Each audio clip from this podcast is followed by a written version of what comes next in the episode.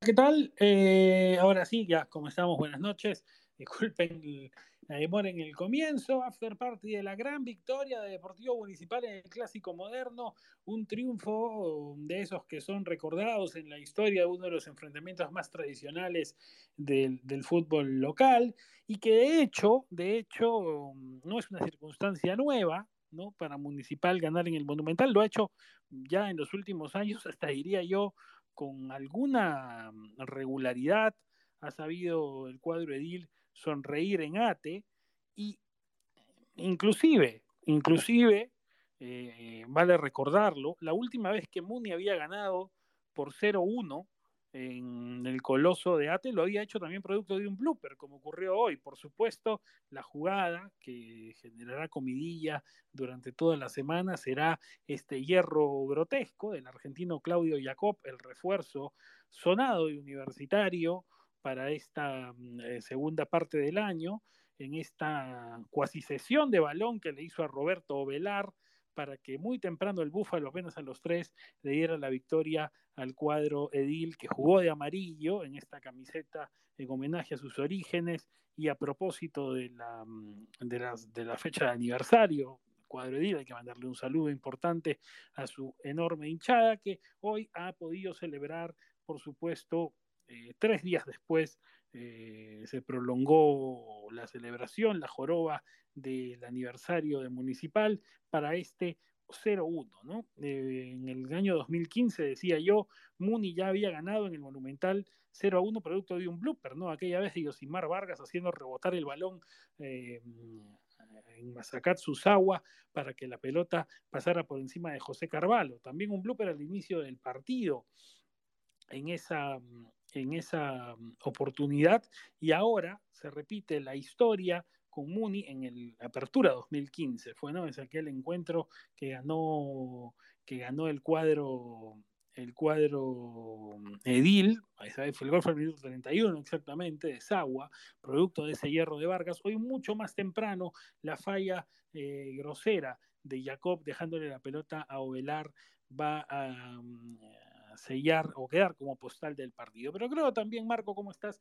Que sería un poco injusto y un poco irreal decir que Muni ganó solamente por el hierro de Jacob. Es cierto que es la jugada determinante, pero fue un buen partido en el que los equipos se entregaron, la U fue al frente. Es cierto que al hincha de la U realmente le, molesta escuchar hablar de que el equipo pueda jugar tal o cual cosa si no gana, por supuesto, eso es cierto, ¿no? El resultado está por encima de cualquier cosa y, y dos derrotas como estas no encuentran consuelo, más todavía con un error así de por medio, pero Municipal tuvo hoy importantes méritos, creo, tácticos, sobre todo de, de Hernán para ganar el partido eh, en la al final en juego de ajedrez a Compañucci, la U buscó, hizo también un poco de, su, de lo suyo, de lo que puede ofrecer hoy. Creo que hubo algunas piezas más felices que otras. Se nota a leguas, se nota a distancia larga la ausencia de Valera y el peso importante que tiene en la producción de universitario. Lo cierto es que Municipal no tiene la culpa de eso, por supuesto. Sacó adelante el partido, demostró lo trascendente que es tener un delantero de área, como en este caso Velar, que ya quisiera tener uno así universitario para poder sacar así un partido adelante como el de esta noche, un clásico moderno que va a quedar en la memoria de los hinchas ediles y no solo por el color de la camiseta. Así es, ¿qué tal Roberto? ¿Cómo estás? Hola amigos de Chalaca. Efectivamente, ¿no? Ha sido un encuentro bastante atractivo. Empezó con este hierro clamoroso del refuerzo Claudio Jacob. Había muchos hinchas que pedían minutos para el mediocampista argentino experimentado, ¿no? Con pasado en la Premier League. Sin embargo, se le notaba falta de confianza desde el inicio, ¿no?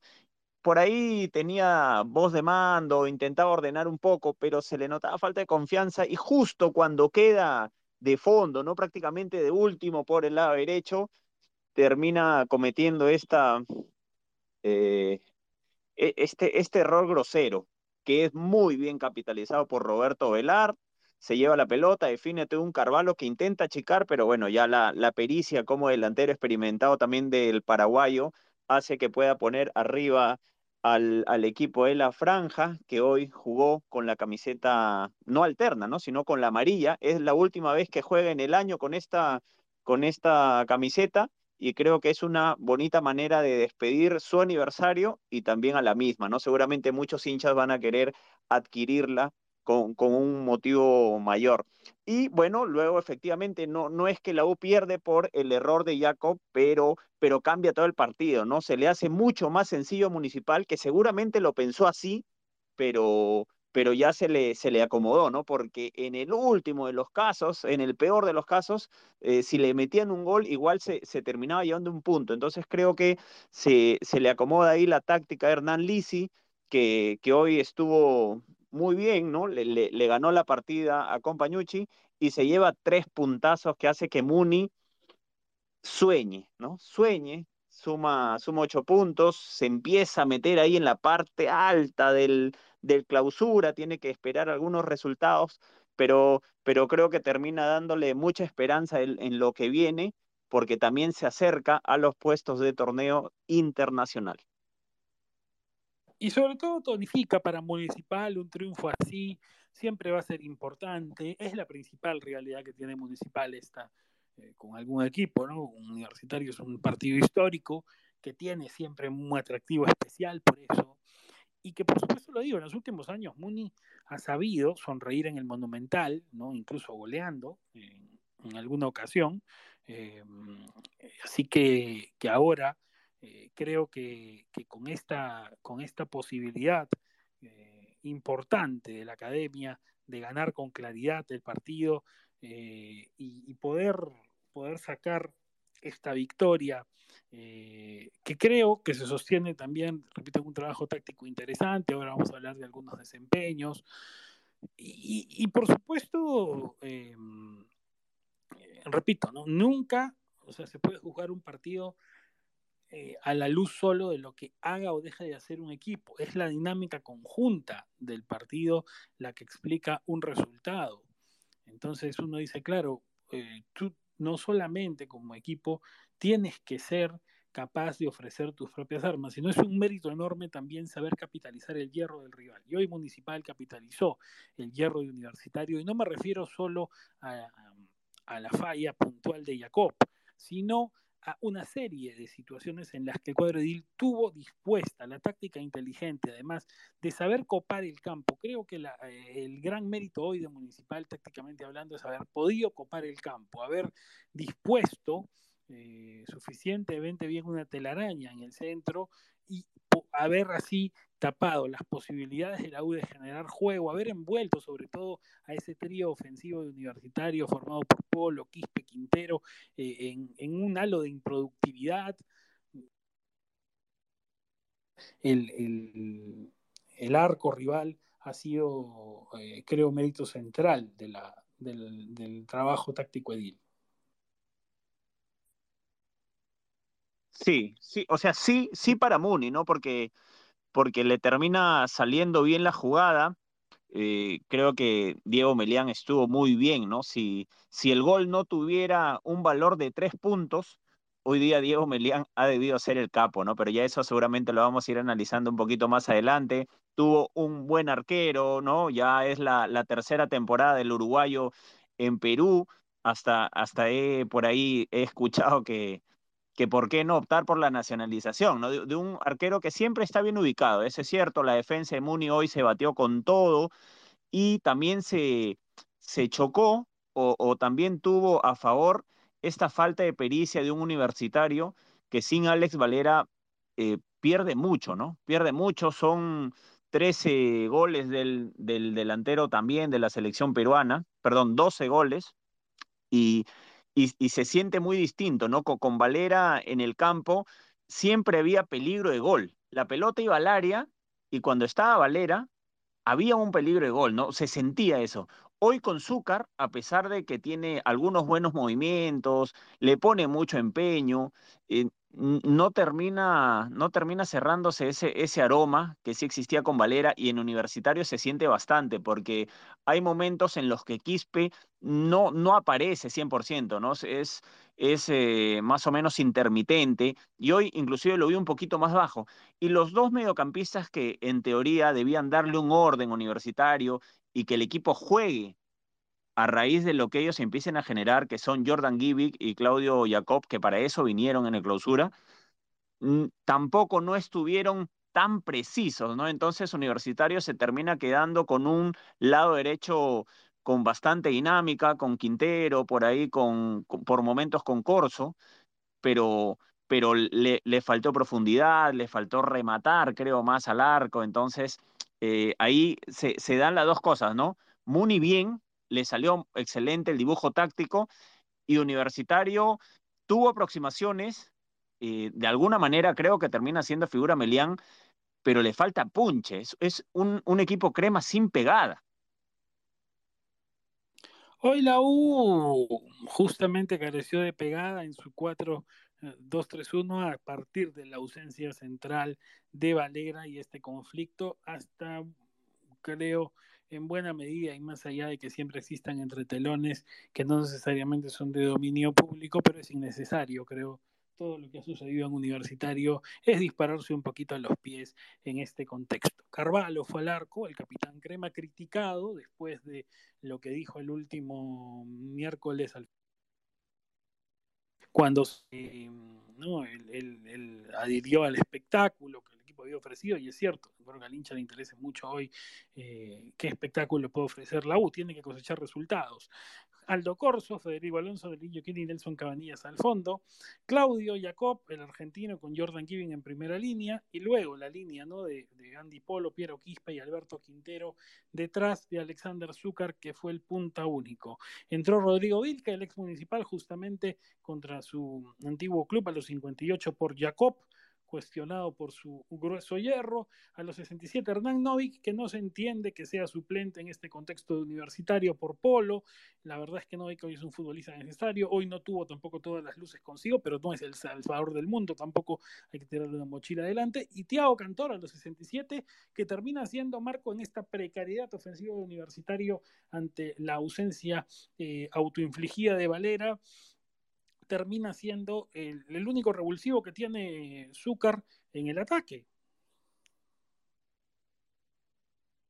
Sí, termina siendo, digamos, ¿no? Uno de los beneficiados porque este jugador argentino nacionalizado peruano de 21 años tiene, tiene minutos tal vez en un contexto en el que no, tal vez no los habría tenido, ¿no? Porque con Valera de titular y con Zúcar ingresando de cuando en cuando, tendría que haber esperado una sanción o una lesión, pero, pero no fue así.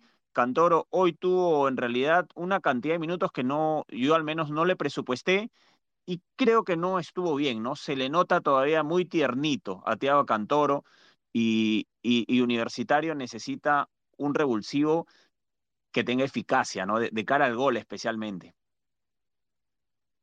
Coincido contigo en ese término de Cantoro y su eh, ternura futbolística, pero vamos, también ya eh, no debutaba ayer. Ruedo, y eso hace que eh, la verdad sea un poco, un poco necesario que ya explote. Y si no va a explotar, porque ya pasó por Grau y demás, eh, es difícil que sea una opción constante. La academia salió a su turno con un 4-3-2-1. En realidad, yo ahora lo explicará Marco, pero vi más un 4-1-4-1 en buena parte del cotejo, con Diego Melián en el arco, Franco Medina, fue Marcos Arabia, Lucas Trejo y William Guzmán, ¿no? este jugador que es zaguero central, que en Comerciantes Unidos tuvo una muy buena campaña y que volvió a la academia para encontrar un espacio como lateral izquierdo, en una reubicación feliz que ha tenido eh, de parte de Lisi. Siuxi como ancla, Y ahí, bueno, un poco la distribución, ¿no? Creo que Piero Rato y Jorge Bazán abiertos, Adrián Ascuas y Matías Pérez García más metidos al medio y Roberto Velar como único punta. Por eso, un poquito, ¿no? Este 4-3-2-1 que puede construirse como un 4-1-4-1. En la mm, segunda mitad entró el argentino Alexis Rodríguez, que tuvo de Cali de arena por rato al medio tiempo. Entró John Vega a los 74 por Ascuez, a los 82 Renato Espinosa por Ovelar, un cambio habitual, a los 84 Kevin Peña por Matías Pérez García y a las 93 más el bisoño Guillermo Rojas por Bazán. El gol de dicho Ovelar al minuto 3 tras grosísima falla de Jacob en el pase o en la contención de balón o en lo que quiera haber hecho cualquier cosa menos algo productivo para su equipo. Sí, un, un deportivo municipal que, que sale con el 4-3-2-1. Al menos esa, esa fue la idea original. Sin embargo, como a los tres minutos consigue el tanto, ya como que de una manera natural, ¿no? Se hace más cortito el equipo, se repliega y termina siendo efectivamente Emiliano Ciucci ahí el, el, ancla del equipo, ¿no? El ancla en ese medio campo, se, se metía entre los zagueros, eh, tenía función de marca en el medio campo, pero también podía, si, si era necesario y si así lo creía Siuchi, porque termina siendo en estas últimas jornadas él el que, el que manda ahí en, esa, en esa contención de Municipal. Si, si, si él quería salir, salía, ¿no? Por, por, momentos lo hacía, por momentos se animaba a descolgarse un poquito, pero sí, cambió, cambió el 4-3-2-1 a raíz del gol, ¿no? Como, como lo decíamos temprano, Roberto, amigos de Chalaca, el gol le da un plus a Muni y sobre ello, su gran mérito es saber manejar la situación. Y, y, y del otro lado, el de mérito universitario, pues estuvo en no encontrar la profundidad, no buscar el arco tal vez con remates de, de larga distancia. Eh, lo terminaron haciendo figura Melián por, por algunos centros, ¿no? Y algunas jugadas, pues, que ya el, el arquero uruguayo con, con, su experiencia sabe muy bien controlar, ¿no? Pero, pero sí, un, un municipal que, que termina presentándose así al Monumental y sacó, sacó petróleo, ¿no? Tres puntazos para Muni.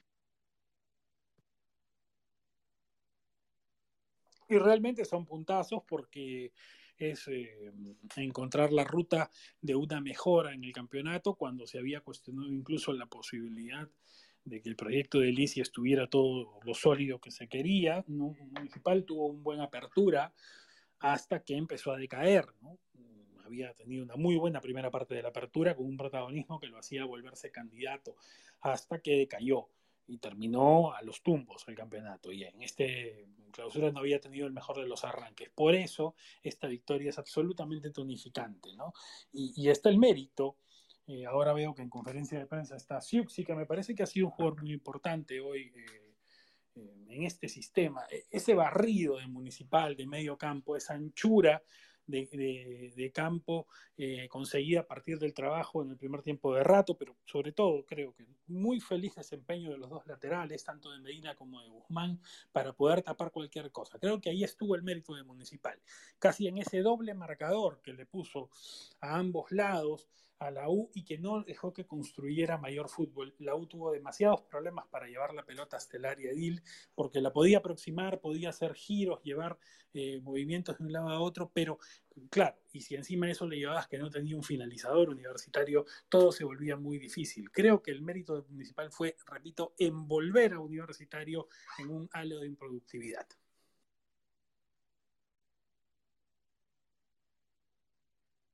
Sí, ¿no? Sí, un, un Muni que, que, ha tenido, a ver, lo, mencionabas, ¿no? Muni se, se, prendió en el apertura y, y, recuerdo mucho que llegaba puntero al, al, partido que se disputa en el Alberto Gallardo contra Sporting Cristal.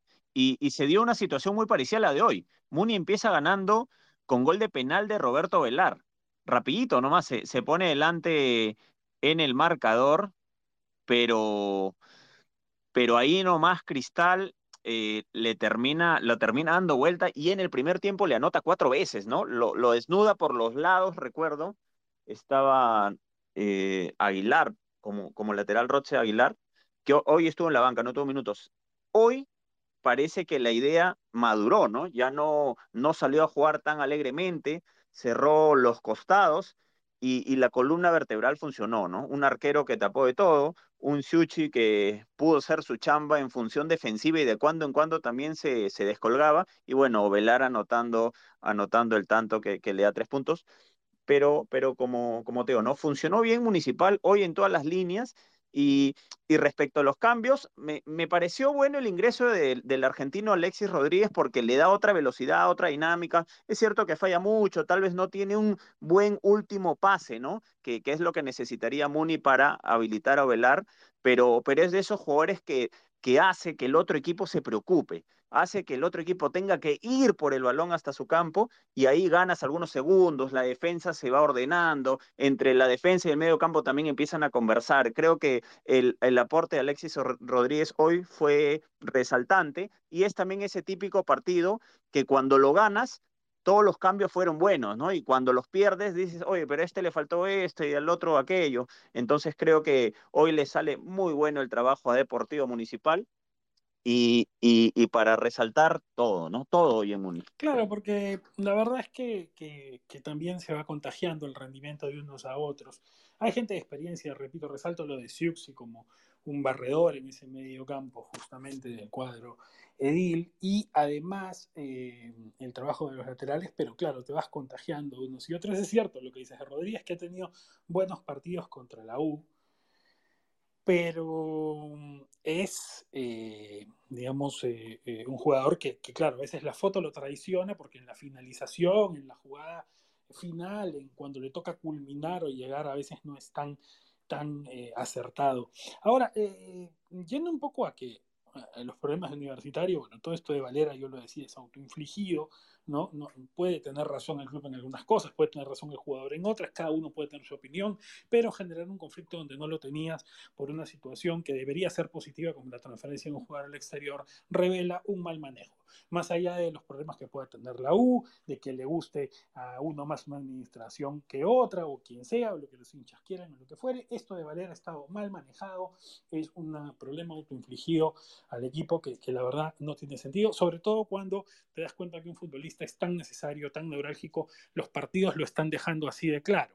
¿no? Y la U se va a hacer un harakiri importante si no resuelve esto rápido. El partido de hoy lo deja así, ¿no? Porque claro, puede haber un villano. Encima Jacob, que fue el refuerzo traído, ya eso es otro tema, ¿no? ¿Cuál es el criterio, digamos, para apostar tanto? Yo, creo que Jacob puede ser importante para la U, más allá te puedes equivocar, puede fallar, eso puede ocurrir, eso no va ahí. Pero el tema es el puesto el puesto.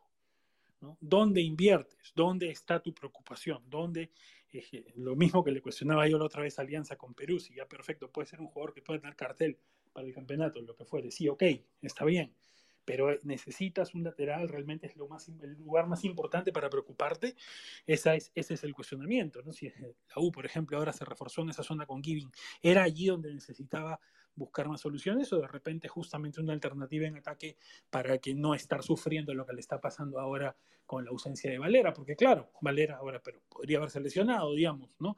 ¿Y qué te pasaba? En fin, decisiones que, van. El, lo cierto es que hoy día la U, inclusive hasta el propio Giving, que había sido de las inclusiones más importantes de los últimos encuentros, eh, en un momento el equipo se contagió de una desesperación importante, eh, se, repito, recalco, ¿no? la improductividad de la segunda línea, que debería ser una zona creativa para la U, eh, bastante, bastantes más recursos con la variedad de nombres que tiene, se volvió, se volvió justamente eh, algo, algo poco útil y o una zona poco útil y en el, en el digamos, colmo de estas cosas que, quedan un poco sin, entenderse, está la suplencia de Novik, que es un futbolista que claramente hoy le puede ofrecer al equipo una cuota de eh, sacrificio, slash, eh, originalidad o, algún recurso sacado bajo la galera que en uno tiene y que no puede sacrificar eh, para darle solamente 23 minutos más descuentos en el campo.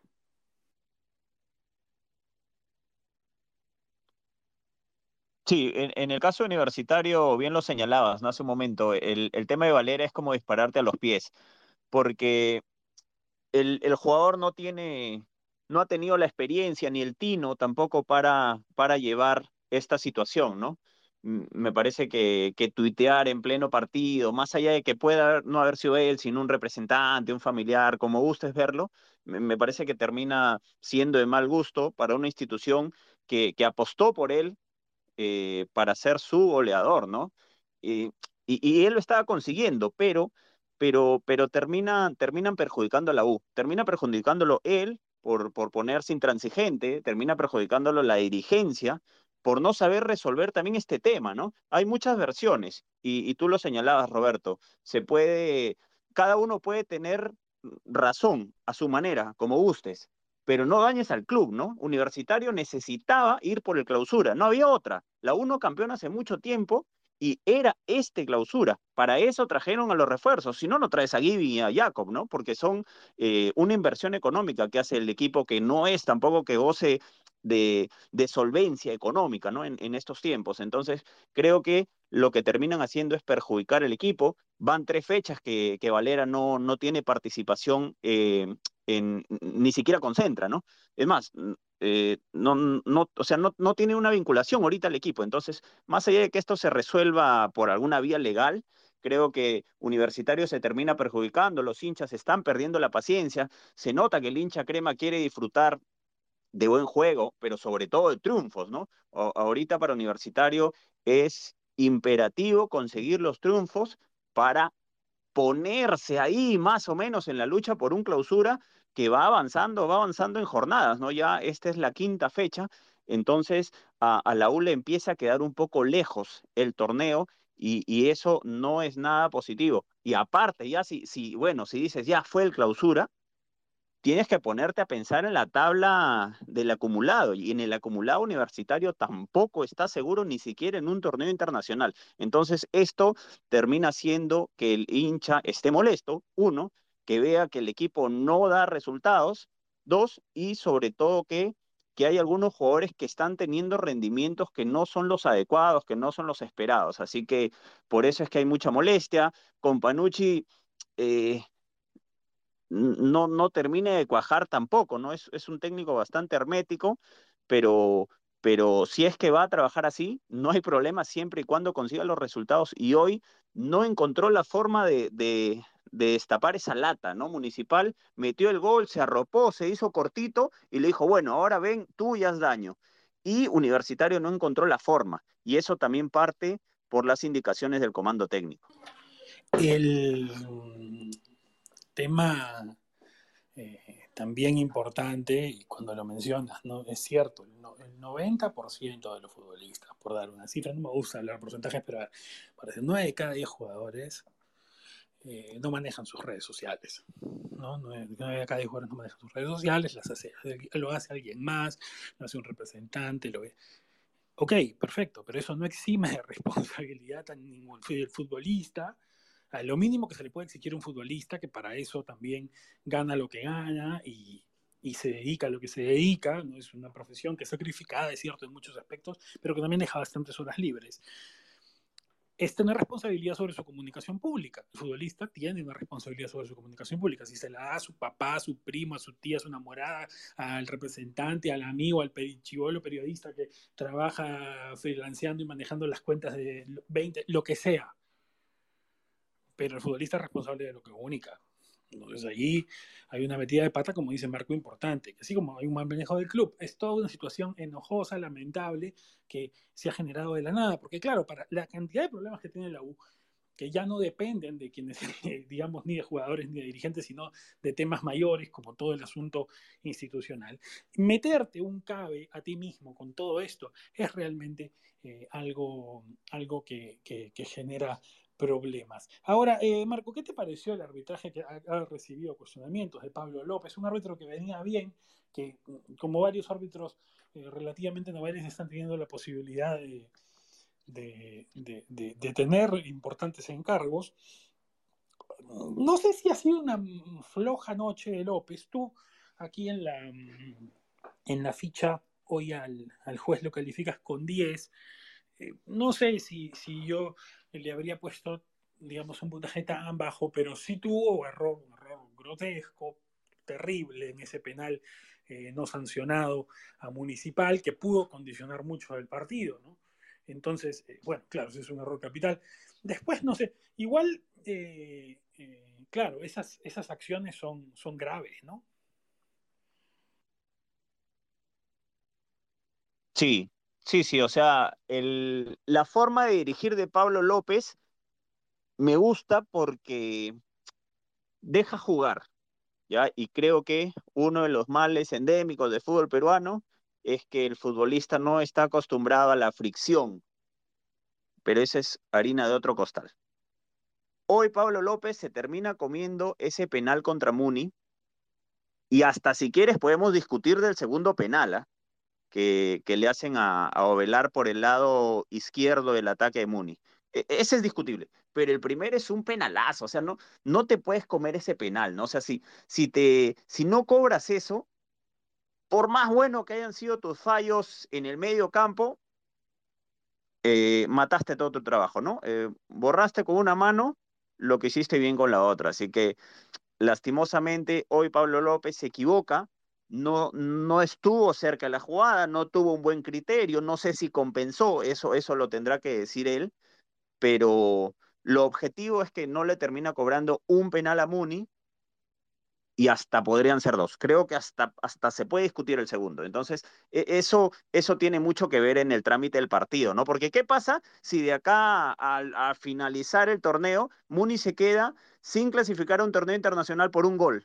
Ahí es donde empiezas a, sacar cuentas, ¿no? Y entonces yo, creo que el arbitraje no está para, manejar el, encuentro, ¿no? Simplemente está para cobrar, ¿no? El árbitro no está para cobrar según los antecedentes del jugador, el árbitro está para cobrar lo que el jugador hace dentro del partido. Y, hoy Pablo López, eh, más allá de que dejó jugar, y eso sí me gusta porque le da dinámica al juego, mm, termina comiéndose esos penales que seguramente más adelante, cuando ya tenga más experiencia como, como árbitro, le, le, van a servir, ¿no? Cuando ya le toque afrontar un, un, reto internacional, le van a servir, pero, pero no se puede comer esos penales en un partido como el de hoy, caliente, ¿no? Porque, porque esos idas y vueltas hacen que el árbitro mejore, en realidad, que tenga mucha más experiencia, que su desempeño sea mejor. Y, y, y, hoy, bueno, seguramente en su análisis él va, él va a darse cuenta de eso. Ya ahí también creo que con la, con la comisión de los árbitros ellos hacen un análisis, ¿no? Les, les otorgan un puntaje hasta donde yo sé, lastimosamente no es público, pero, pero se lo van a tener que marcar, ¿no? Definitivamente, un, un penal muy grosero. Sin duda, sin duda se lo van a tener que marcar y, se va a tener que sancionar porque es ese tipo de hierro. Repito, el árbitro es puntualmente, el árbitro que se equivoca, eh, se irá a la una fecha, dos fechas, luego reaparecerá y hará las cosas bien, ¿no? El señor Ureta, por ejemplo, la otra vez tuvo errores grotescos en un partido municipal Cantolao, tuvo luego un error grosero también eh, en el Cristal Huancayo, después dirigió el partido de la U contra Stein y lo hizo bien. Bueno, así es, tienes que poderte recuperar. Lo mismo pasará con Pablo López, que amonestó a Claudio Jacob en Universitario, todo le salió mal a Jacob realmente esta noche, eh, ¿no? Ese pase flojo y, el otro hierro. Eh, la verdad es que, que, dejó que desear.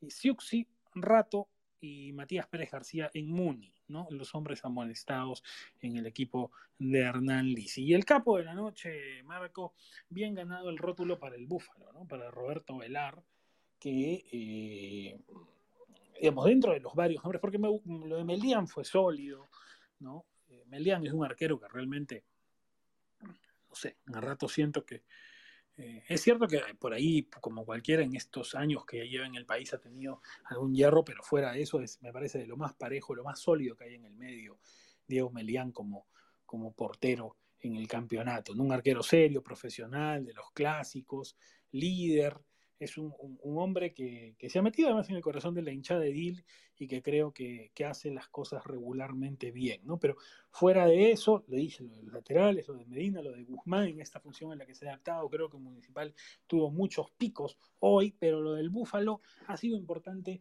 no solo por el gol, sino por el liderazgo, por el temperamento, por siempre buscar el error de la defensa. Debe ser el delantero.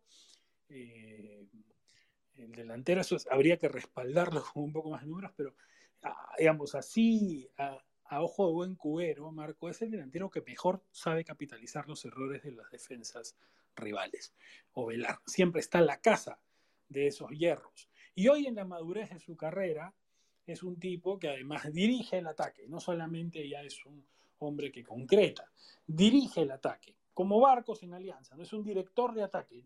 Lo que el equipo haga, eh, él lo lidera. Y para eso tienes que tener experiencia. Siempre eh, algo que yo he sostenido es que en el fútbol no es fácil liderar desde adelante. Por eso siempre la teoría dice que tu capitán no debería ser el centro delantero, porque tiene que voltear el cuello, mirar lo que los que están atrás vienen haciendo, ¿no? Entonces es mejor tener un panorama de cancha de un arquero, de un zaguero que puede ver eh, lo que el resto hace. Pero cuando hay gente con tanta experiencia ya es más fácil manejar eso y Ovelar es de los pocos futbolistas en el campeonato que tiene esas condiciones de liderar desde adelante. Sí, en, el podio está esa columna vertebral de Muni, ¿no?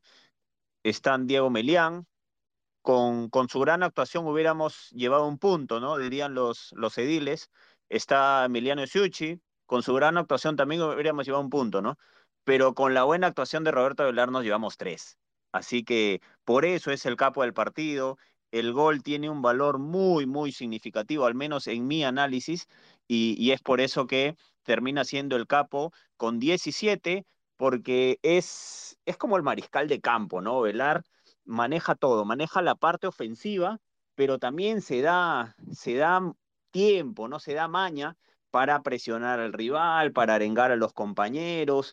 Cuando, cuando salió Velar, si bien es cierto, ya fue en el último tramo del encuentro, se siente, ¿no? A pesar de que Renato Espinosa ha tenido buenos goles también durante el año, goles, goles de, de tres puntos también, pero, pero lo de Velar en Municipal es superlativo, ¿no? Y es que Muni es un equipo a la que la mayoría de gente le tiene tanto cariño y los mismos futbolistas que, que estos buenos jugadores, aunque ya experimentados como, como Velar, eh, terminan aceptando un contrato en municipal que estoy seguro no, no es de las instituciones que pagan más en el fútbol peruano, ¿no? No, no creo que sea top, top 3, no creo, pero aceptan venir a Muni por su historia, por su hinchada, por su idiosincrasia, y, eso lo he entendido muy bien Ovelar, ¿no? Creo que hoy Ovelar simboliza todo ese trabajo, todo ese esfuerzo acompañado del buen juego, ¿no? De la buena definición, mucha pericia de Ovelar en el área, qué rico delantero.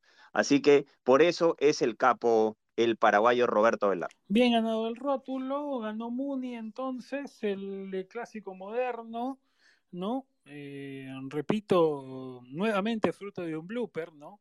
Eh, en el 2015, en el Apertura, lo hizo con gol de Sagua, eh, después de un rechazo en el arco, en el otro arco, en el arco sur, un rechazo de Yosimar Vargas hacia el cuerpo del, del, delantero japonés, del ídolo Edil, la pelota rebotó en Sagua y colgó a Carvalho, ¿no? Eso pasó hace ya siete años y con esa misma receta ha vuelto a ganar eh, municipal en el Monumental.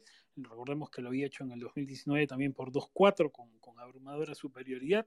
La verdad es que Muni sonríe otra vez en un triunfo importante en el clásico moderno y así saca el resultado hacia adelante. Mm, mañana, por supuesto, el plato fuerte viene desde las 15.30 con el, el, otro clásico de la jornada entre Cristal y Alianza en el Nacional. Antes vamos a estar con todo el resto de la jornada, desde las 11, tanto de la Liga 1 como de la Liga 2, aquí en De Chalaca. Un fuerte abrazo a los que nos han escuchado en esta noche. Ganó Muni y, por supuesto, el pueblo de Il celebra este clásico moderno que a la U le deja bastantes preocupaciones. Chao.